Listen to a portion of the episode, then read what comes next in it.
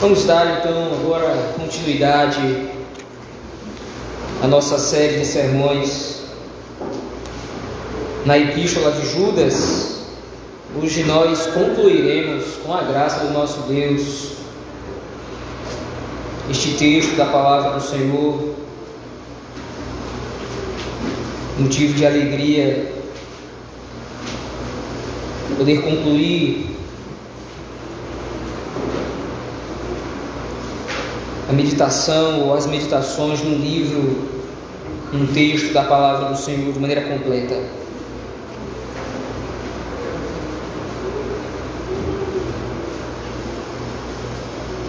Judas, agora os versos, os versículos 24 e 25.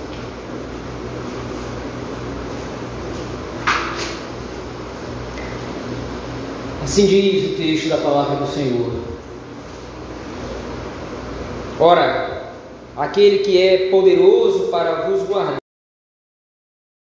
e para vos apresentar com exultação imaculados diante da sua glória, ao único Deus, nosso Salvador, mediante Jesus Cristo, Senhor nosso, glória, majestade, império e soberania antes de todas as eras, e agora, e por todos os séculos. Amém. Vamos orar ao nosso Deus, irmãos, mais uma vez.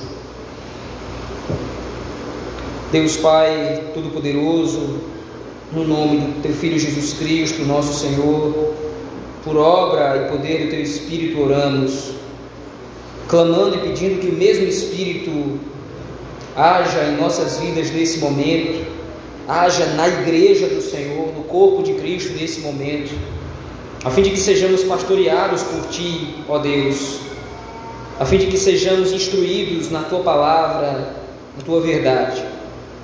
Ó Pai, fala o nosso coração, nos repreenda, nos console, nos exorte, para a Tua honra e glória e para o bem da Tua igreja.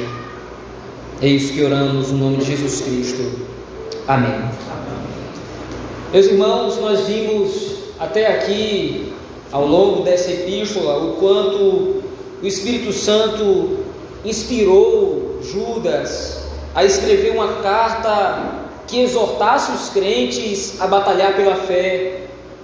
E nós vimos isso, em primeiro lugar, através da observação e da ótica que o próprio Judas tinha para com a igreja do Senhor inspirando-nos a ver a igreja de Deus da mesma forma. Nós vimos que Judas via a igreja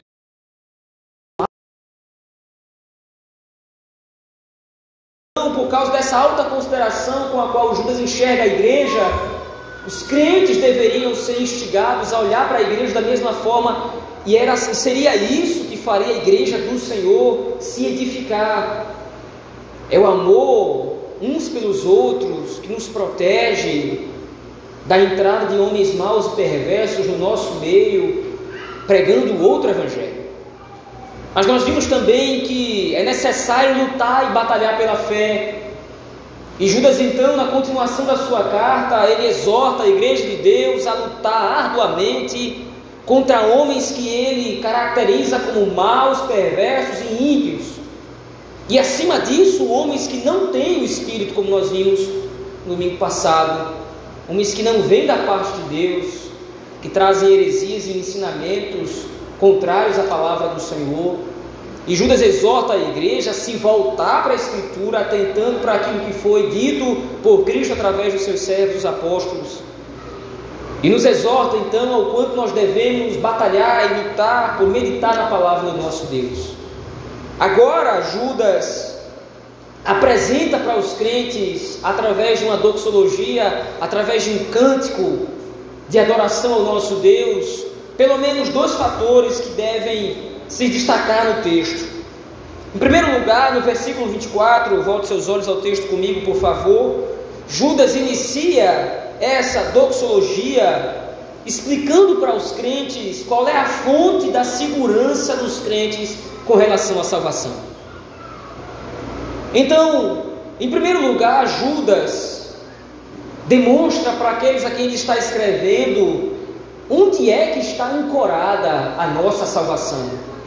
Onde é que está embasada a nossa redenção?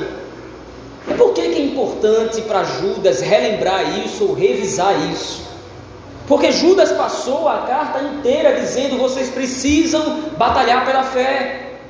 Vocês precisam resistir frontalmente a esses homens maus que estão se infiltrando na igreja, pregando falsos ensinos, heresias, pregando ensinos contrários à palavra do Senhor. Vocês precisam resistir a isso.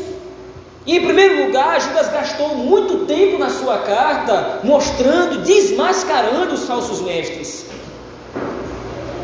Então, através deste desmascarar, através da revelação do coração dos falsos mestres, a igreja do Senhor deveria então ser orientada a fugir da aparência deles e a resistir-lhes, não se deixando levar pelas lisonjas dos falsos mestres. Depois disso, Judas diz: Olha, vocês precisam se exortar mutuamente. Vocês precisam viver a comunhão dos santos baseada na palavra do Senhor, mas vocês precisam se exortar mutuamente. Há muitos que infelizmente se deixaram contaminar, há muitos que infelizmente se deixaram levar pelas heresias, pelas lisonjas dos falsos mestres, e agora estão seguindo o caminho deles. Vocês precisam resistir a isso, indo atrás desses irmãos e exortando esses irmãos, mostrando seus caminhos errados e seus procedimentos contrários à palavra do Senhor, para que esses irmãos se voltem. Mas, meus irmãos, todas essas exortações, elas precisam estar conectadas a um senso de que é através do poder de Deus que nós somos guardados do mal. Todas essas exortações e não somente essas, todos os mandamentos bíblicos, todas as ordenanças da palavra do Senhor precisam estar ligadas a um senso de que eu não obedeço a Deus pela força do meu próprio braço. Eu não obedeço a Deus através do meu próprio poder. É Deus que me guarda. É Deus que me mantém a salvo e é exatamente essa palavra que Judas encerra aí no versículo 24. Ora, aquele que é poderoso para vos guardar. Essa expressão de Judas é uma carta de recomendação a Deus. Ele está escrevendo para a igreja, mas de repente ele para e agora se volta a Deus, pedindo que Deus guarde a igreja. Então ele está recomendando à igreja os cuidados de Deus. Veja, é, foi a mesma postura com a qual Judas começou a sua carta. Ele começou a sua carta lá no versículo 1 e 2 de maneira muito pastoral, arrebanhando os crentes, mostrando todo o seu amor pela igreja. E nós vimos que isso é uma das marcas que qualifica alguém para liderar a igreja de Cristo. E ele encerra a sua carta novamente, novamente trazendo isso à tona. Judas está mostrando para os crentes que a fonte da salvação, a origem da salvação, a base da nossa redenção, não é aquilo que nós podemos fazer. Veja, isso não é entrar em contradição, como que dizendo, se Judas está me mandando, se o autor bíblico está me mandando fazer isso e sabe que eu não posso fazer, então por que ele mandou fazer isso? Mais uma vez, nós precisamos entender aqui que nesse texto se encontra a junção da teologia da soberania divina e da responsabilidade humana. Não são inimigos. Deus me manda fazer as coisas. Deus me manda obedecê-lo. Deus me manda segui-lo, guardando os seus mandamentos. Mas eu preciso estar ciente de que eu só consigo fazer essas coisas porque aquele que é poderoso para me guardar está agindo na vida da igreja. E aí Judas então ligado a isso agora demonstra ou exibe uma outra figura. Veja o texto: aquele que é poderoso para vos guardar de tropeços quando Judas qualifica Deus, o Deus triuno, como aquele que é poderoso, ele está dizendo, no texto original grego isso fica claro, é aquele que é capaz de vos guardar de tropeço, de vos guardar de cair. E a ideia de Judas é alguém que não somente está distante, vigiando a igreja, mas é aquele que está próximo, é aquele que está do lado. Pense de repente numa pessoa com a mobilidade reduzida, uma pessoa que de repente fraturou a perna ou teve algum problema nas pernas e não pode andar direito. Então precisa do amparo de outra pessoa, de muletas, para que consiga se locomover, para que consiga andar. Judas está dizendo exatamente isso. Cristo é o suporte onde a igreja se escora para que possa andar. Judas é o Cristo é o suporte da igreja, é isso que Judas está dizendo. Cristo é o suporte da igreja. A igreja está edificada nele. A igreja se sustenta em Cristo. É Cristo que nos guarda de tropeçar. E aí a figura é exatamente essa: é alguém que está do lado durante a caminhada. Foi exatamente isso que Cristo prometeu. Quando ele chega para os discípulos e diz: Olha, é necessário que eu vá para junto do Pai, mas eu estou indo e vou lhes enviar outro consolador. E o termo bíblico é paráclito mesmo, o termo bíblico é, é ajudador. É aquele que está do meu lado, é aquele que está do nosso lado, a fim de não nos fazer tropeçar, a fim de não nos fazer cair. Pense numa criança nos seus primeiros anos de vida. As suas perninhas não conseguem se sustentar no chão ainda direito, como nós. Ela dá dois passos e cai. Ela dá três passos e novamente cai. E meus irmãos, se nós fôssemos deixados segundo as forças das nossas próprias pernas, se nós fôssemos deixados à luz do nosso próprio esforço, nós iríamos cair, tal qual uma criança que ainda não sabe andar porque nós não temos forças. Mas veja o cuidado que o Espírito Santo tem em nos mostrar na Sua palavra, nos dá na Sua palavra a certeza da nossa salvação. O apóstolo Paulo vai dizer, noutra situação: olha, não depende de quem quer, nem depende de quem corre, mas depende única e exclusivamente de Deus em revelar a sua graça.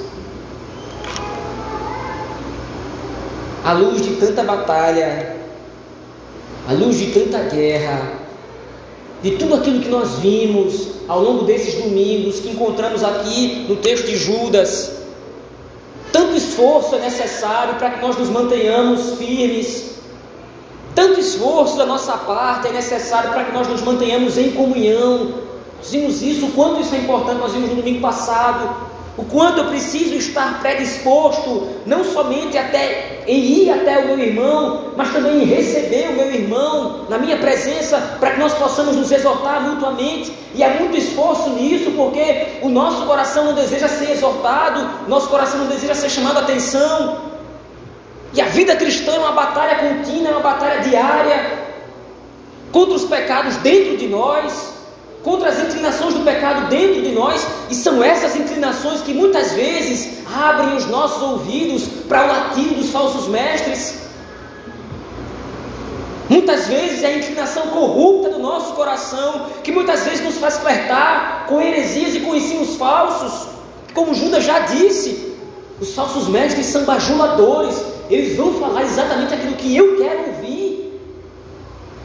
É uma teologia errada, é uma teologia torta, é uma teologia imperfeita, troncha.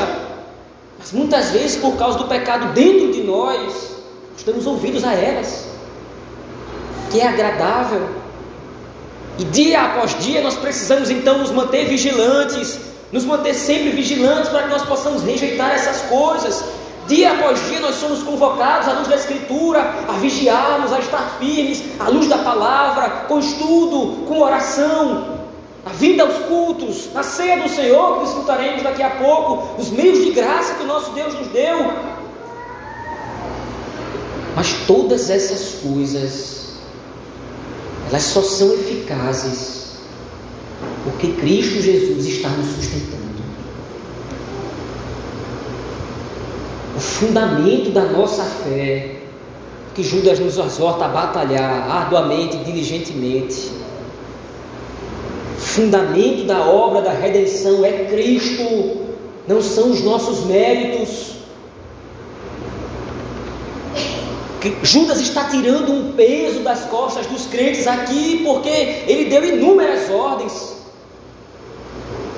Veja e acompanhe o texto, volte comigo, por favor, a partir do versículo 20. Veja quantas ordens Judas dá para os crentes naquela ocasião. Vós, porém, amados, edificando-vos na vossa fé santíssima, orando no Espírito, guardai-vos no amor de Deus, esperando a misericórdia de nosso Senhor, compadecei-vos de alguns que estão na dúvida, salvai-os arrebatando do fogo, sede também compassivos, detestando até a roupa contaminada pela carne. São muitas ordens.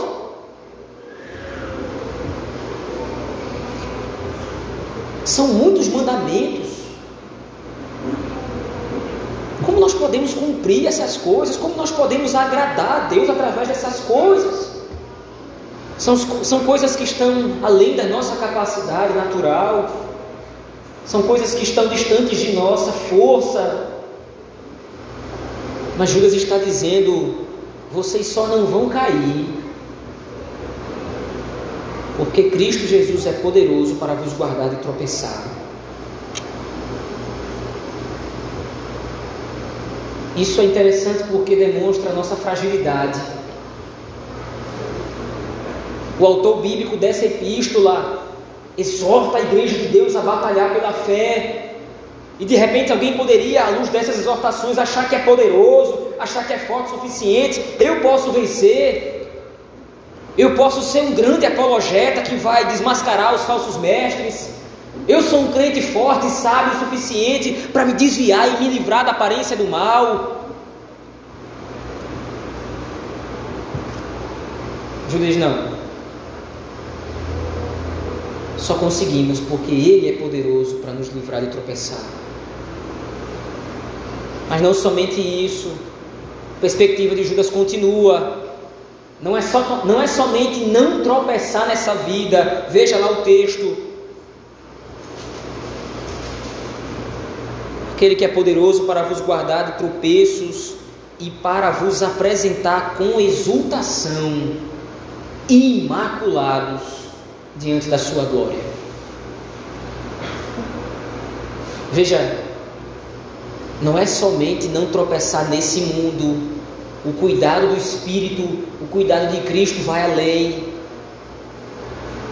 Mais uma vez, a figura é evocada aqui não é só a pessoa que está do lado cuidando, guardando o caminho, sustentando os passos.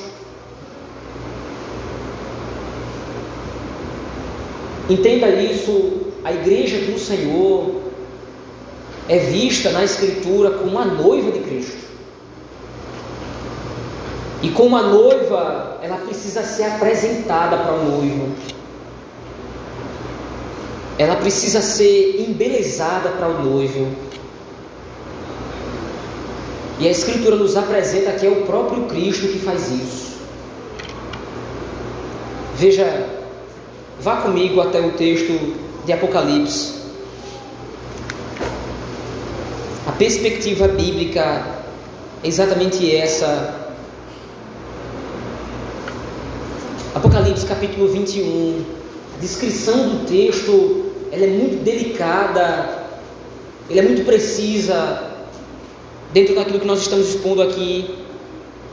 E veja, João está contemplando a obra da redenção consumada. Todas as visões que ele viu antes são, eram prenúncios do que havia de acontecer, e agora ele está no final das suas visões.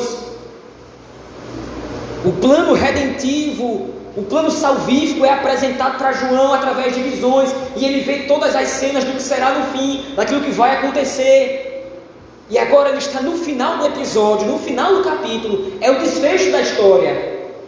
E veja qual é a visão com a qual João se depara. Veja o verso 1 do capítulo 21. Vi novo céu e nova terra, pois o primeiro céu e a primeira terra passaram, e o mar já não existe. Vi também a cidade santa, a nova Jerusalém que descia do céu, da parte de Deus. Qual é a perspectiva de João agora? Ataviada como noiva, adornada para o seu esposo. A visão de João agora é da igreja. E é demonstrado para João que a igreja é belíssima. E a descrição, se você continuar depois, no versículo 21, a descrição é como é que ele enxerga essa cidade. A igreja é demonstrada para João através da imagem dessa cidade. João vai olhar para a cidade e a cidade é belíssima.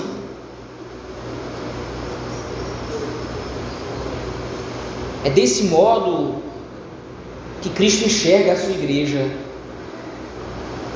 Ele é o patrono da igreja. Ele é o noivo da igreja. Ele é aquele que investe caro para embelezar a sua própria noiva. Em primeiro lugar, o que ele fez foi lavá-la com seu próprio sangue, redimindo-a dos seus pecados. Mas ele não somente a lavou com seu próprio sangue, perdoando seus pecados, dia após dia, momento após momento, através do poder do Espírito, ele está apresentando a igreja, ele está agindo para apresentar a igreja com exultação. Qual é a descrição do texto? Imaculados palavra e a expressão que Judas usa aqui não é somente sem mancha, mas a expressão que Judas usa aqui é alguém de quem não se pode dizer absolutamente nada, é irrepreensível. Parece um contrassenso, porque Judas está falando para uma igreja que foi infiltrada com falsos mestres, que foi infiltrada com falsos ensinos, Mas nós precisamos nos lembrar, o que Judas está colocando nesse verso 24 é a fonte da segurança da salvação dos crentes. E aí ele diz: Ele está guardando vocês de tropeçar e está apresentando vocês imaculados, contra os quais ninguém vai poder dizer nada, não vai haver acusação. Quando nós olhamos para as nossas próprias vidas, nós não temos coragem de aplicar um adjetivo desse para nós. Se nós somos suficientemente honestos, nós nunca vamos dizer que nós somos imaculados, porque nós enxergamos os nossos pecados. Mas o ponto é exatamente esse: a perspectiva aqui não é a nossa quanto a nós mesmos. Judas está virando os olhos dos crentes para enxergarem como é que Cristo enxerga a sua igreja e a descrição é: ele enxerga a sua igreja de maneira irrepreensível, imaculada, sem mancha alguma, e ninguém pode acusá-la de nada. E aí ele fim do verso 4, verso 24, dizendo: diante da sua glória. Mais uma vez, talvez no texto em português não fique tão claro a imagem que Judas quer trazer aqui, mas no texto grego a ideia é na presença, é diante, estando na presença, é estando na frente da pessoa. E aí você tem todo o trabalho agora que Judas tem de descrever a igreja como que entrando num casamento. A igreja ela foi amparada pelo Espírito, ela está sendo sustentada pelo Espírito ela está sendo adornada, ela está sendo cuidadosamente adornada para se apresentar na presença de Cristo. Essa é a esperança a qual Judas quer trazer para a igreja que ele está escrevendo. E essa é a nossa esperança, meus irmãos. Não obstante a nossa pouca força, não obstante as nossas fraquezas, não levando em consideração os nossos joelhos muitas vezes vacilantes, não levando em consideração todas as nossas imperfeições, nós estaremos diante de Cristo nós estaremos diante do nosso noivo. Não pela força do nosso braço, não pela nossa capacidade de obedecer os mandamentos, porque se fôssemos entregues à nossa capacidade, isso não aconteceria nunca. Mas a beleza do que está sendo descrito aqui é que, apesar de nós, apesar dos nossos tantos pecados, apesar das nossas tantas falhas, das nossas tantas transgressões, apesar muitas vezes da nossa completa ineficiência em lutar contra os falsos ensinos que estão sendo todo momento difundidos aí fora, entenda isso. A igreja do Senhor é como alguém que está passeando no meio de homens maus, de homens vis, como uma mulher que está passeando no meio de homens escarnecedores e vis, e esses homens querem fazer com que a igreja traia a Cristo. A igreja do Senhor está passeando nesse mundo, está vivendo nesse mundo, ao redor de diversas vozes que querem fazer com que a igreja traia a Cristo, fazer com que a igreja se volte contra Cristo. E muitas vezes nós somos ineficientes em rejeitar a essas vozes, e através dos nossos pecados, é preciso que isso seja dito. Nós muitas vezes flertamos com outros, Damos ouvidos a outras vozes que não a do nosso Senhor, que não a do nosso noivo, que não a do nosso Deus. Mas apesar dos nossos flertes, apesar das nossas fraquezas, nós estamos sendo sustentados no Espírito. Apesar das nossas contínuas quedas, nós estamos sendo levados cuidadosamente para não tropeçarmos até a presença de Cristo, de onde não sairemos nunca mais. Lá seremos cuidadosamente protegidos. O pecado vai ser cirurgicamente arrancado de nós e agora os nossos olhos não vão enxergar mais outros. Os nossos ouvidos não serão mais tentados a dar ouvidos a outros. Os nossos olhos, os nossos ouvidos, o nosso coração se voltará única e exclusivamente para aquele que foi poderoso o suficiente para nos guardar de tropeçar. Por causa disso, então, agora, na segunda parte do texto, a partir do versículo 25, Judas demonstra agora a reação de louvor pela segurança da salvação em Deus Pai, Deus Filho e Deus Espírito. Veja, no versículo 24 ele tratou da fonte da segurança da salvação. Agora no versículo 25 ele demonstra a reação dos crentes frente a essas informações. Ao único Deus nosso Salvador, mediante Jesus Cristo, nosso Senhor. É interessante aqui porque é geralmente no Novo Testamento esses adjetivos aqui eles são invertidos. Geralmente quando se fala em Salvador refere-se mais a Cristo. E quando se fala de Senhor refere-se mais a Deus o Pai. Não que não possa ser usado de maneira diferente, é mais um costume dos apóstolos e dos escritores do Novo Testamento referir-se a Cristo como Salvador e a Deus como Senhor, mas aqui Judas inverte. Ele está demonstrando aqui que Cristo é o Senhor da igreja. E mais uma vez nós precisamos atentar para isso, porque o que Judas está combatendo são os falsos mestres que desejavam ele ser senhor da igreja, ou senhores da igreja, através dos seus falsos ensinos, através das suas heresias, através das suas sutilezas. Mas Judas está dizendo só existe um Senhor na igreja, só existe um cabeça ao qual a igreja se submete. Só existe um Senhor que governa a igreja. Só existe um que é o noivo da igreja, Cristo Jesus. Não que haja aqui uma antítese entre o Pai e o Filho, mas Jesus está dizendo: olha, foi por obra de Deus o Pai, através de Cristo, que ele conquistou ser Senhor da igreja, que ele realizou a obra através da qual ele é o Deus da igreja, o Senhor da igreja. Toda a nossa adoração, todo o nosso louvor deve ser direcionado ao único Deus.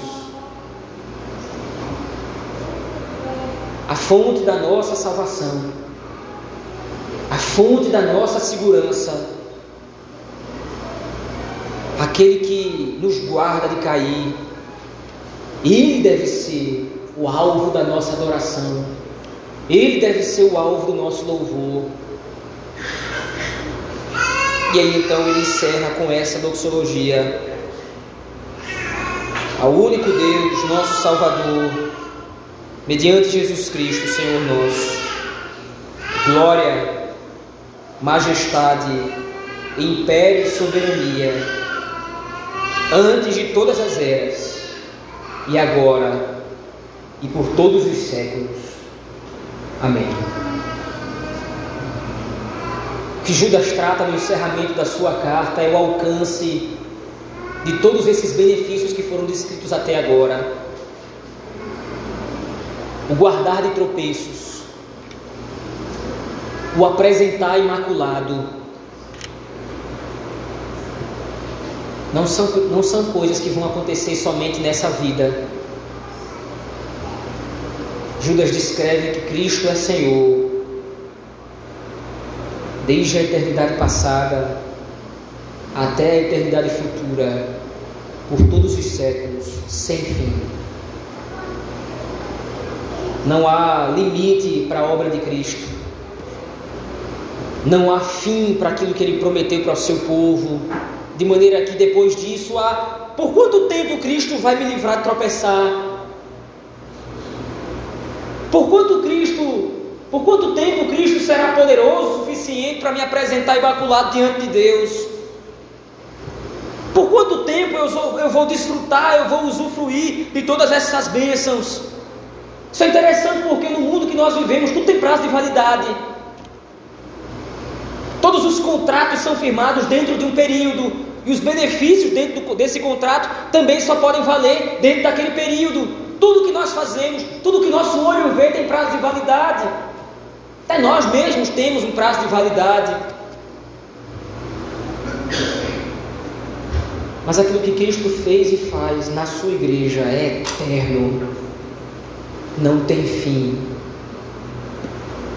O Deus que nos assegurou a salvação no passado, em Cristo Jesus garante que Ele continua operando a salvação no presente e que há de consumá-la no futuro. Meus irmãos, certamente o texto de Judas, toda a epístola, mas mais especificamente hoje os versos 24 e 25, nos convidam a duas reações claras no texto nós podemos aplicar para nós à luz desse texto. A primeira, com certeza, é a segurança da nossa salvação, que não depende dos nossos esforços. Mas nós devemos nos lembrar que é o Espírito Santo de Deus que nos faz lutar pela fé e nos garante que seremos guardados de tropeços para sermos apresentados com alegria e exultação diante da glória de Deus. O que nos faz, o que nos faz vitoriosos contra o pecado não é nossa desenvoltura e nossa habilidade de lutar contra ele. Que nos faz vitoriosos, vitoriosos contra o pecado não é o quanto nós somos diligentes aos nossos próprios olhos. E aqui nós não podemos fazer um checklist ah, eu oro três vezes por dia, eu leio a Escritura cinco vezes por dia. Eu nunca falto uma reunião no culto na igreja. Não é isso que nos garante a eficácia da nossa fé. Salvação não pode ser vista como se fosse pelas obras. Isso é atentar contra o senhorio de Cristo. Isso é atentar contra o governo de Deus. É Ele que nos preserva. Nós precisamos nos lembrar disso para tranquilizar o nosso coração. Muitas vezes, quando nós pecamos, nós temos até vergonha de olhar para o céu por causa dos nossos pecados, das nossas iniquidades. Nós nos consideramos indignos e, meus irmãos, nós de fato somos. Mas não é a nossa dignidade que compra a nossa passagem para o reino celestial. Não é a nossa capacidade de obedecer os mandamentos do Senhor em nós mesmos ou por nós mesmos. É a obra de Cristo. Por isso, quando nós pecarmos, quando cairmos, lembremos quem está ao nosso lado. Lembremos de quem é por nós, de quem está ali a todo instante para nos sustentar e nos levar até a presença de Cristo. Em segundo lugar, como não podia ser diferente, que essa segurança que nós temos em Cristo nos leve a glorificar o nome do Senhor. Que essa segurança, que essa certeza da salvação que nós temos em Cristo nos leve a uma vida de gratidão, nos leve a uma vida de humildade na presença do Senhor. Que nós possamos agora olhar uns para os outros, como tem sido também o teor da carta, com graça e com misericórdia. Que Cristo Jesus não foi bondoso somente comigo, foi bondoso com você também. Foi bondoso com a pessoa que está ao seu lado. Que nós possamos glorificar e enaltecer o nome do nosso Deus. Que nós possamos viver dessa forma, como é descrito aqui no verso 25, vivendo à luz de que é o único Deus, nosso Salvador, mediante Cristo Jesus, nosso Senhor, seja a glória, a majestade, o império a soberania para sempre. Meus irmãos, uma vida doxológica ou uma vida que glorifica o Senhor, não é aquela que simplesmente diz da boca para fora que Deus é grande, mas é aquela que vive em função da glória de Deus, enaltecendo o seu nome, obedecendo as Escrituras, obedecendo os seus mandamentos. Eu vivo para a glória de Deus, nós vivemos para a glória de Deus, não dando glória a Deus da boca para fora, glória a Deus, glória a Deus, glória a Deus. Não que haja algo de errado na prática em si, mas o ponto é viver para a glória de Deus não é isso. Viver para a glória de Deus é viver extasiado, é viver perplexo com a glória do Senhor através da salvação. E isso me leva inevitavelmente a louvá-lo. Quando eu entendo a obra da redenção, quando eu entendo isso que foi descrito por Judas, quando eu entendo que a batalha pela fé me leva a obedecer os mandamentos do Senhor, mas eu só obedeço esses mandamentos por causa do que Cristo fez na minha vida, quando eu entendo isso, eu inevitavelmente, naturalmente, vou viver glorificando o nome de Deus. Através do que eu faço, através do que eu penso, através do que eu digo, através do que eu vejo, a glória de Deus irrompe nas nossas vidas e abastece todas as áreas do nosso viver.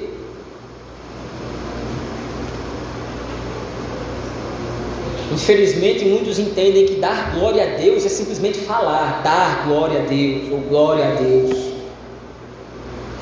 A glória do Senhor é muito maior do que isso. A glória do Senhor não depende do quanto nós dizemos que Ele é glorificado ou que Ele é enaltecido. Há um autor, a W. Pink, ele diz isso em seu livro, Os Atributos de Deus. Olha, nós não podemos acrescentar um centímetro de glória a Deus, nem podemos retirar nada dele, porque ele não depende de nós. Mas a glória do Senhor é vivida nas nossas vidas quando eu entendo a obra da salvação e vivo em função dela. E então, quando nós vivemos dessa forma,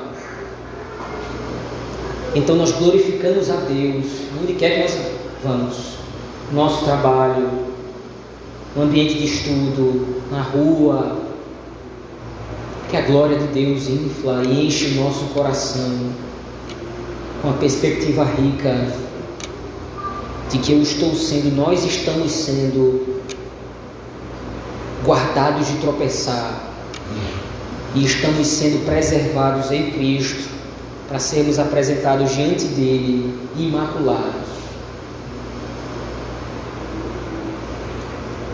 Louvemos então, meus irmãos, o nome daquele que é poderoso para nos guardar, garantindo para nós a vitória sobre os nossos inimigos. Louvemos ao Senhor que nos salvou e nos remiu do pecado, do inferno, do diabo. Louvemos ao nome daquele que nos preserva de cairmos nas tentações propaladas pelos falsos mestres. Louvemos aquele que nos santifica todos os dias, nos guardando de cair, de tropeçar e pecar. Ao único Deus, nosso Salvador, mediante Jesus Cristo, Senhor nosso. Seja a glória, a majestade, o império e a soberania, ontem, hoje e para todo sempre. Amém. Vamos orar ao Senhor, meus irmãos. Pai Santo e Justo, poderoso, Tu que és poderoso para nos livrar de pecar, nos livrar de cair tropeçar, mesmo quando caímos, mesmo quando tropeçamos, o Senhor não nos abandona, largados à nossa própria queda, mas o Senhor nos acolhe com um braço amoroso e forte, o Senhor nos sustenta com as Suas mãos, nos levanta, nos ergue e nos faz continuar a jornada. Essa jornada que não depende dos nossos esforços, porque se dependesse nós não conseguiríamos chegar ao final. Mas essa, essa jornada